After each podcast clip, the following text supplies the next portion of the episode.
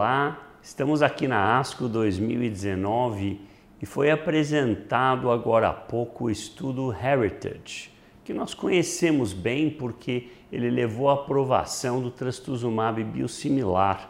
que é distribuído no Brasil pela Libs. É importante porque esse follow-up mais longo do Heritage, que tinha já mostrado uma taxa de resposta semelhante da ordem de 70 versus 64%, 70 foi inclusive com o trastuzumab biosimilar,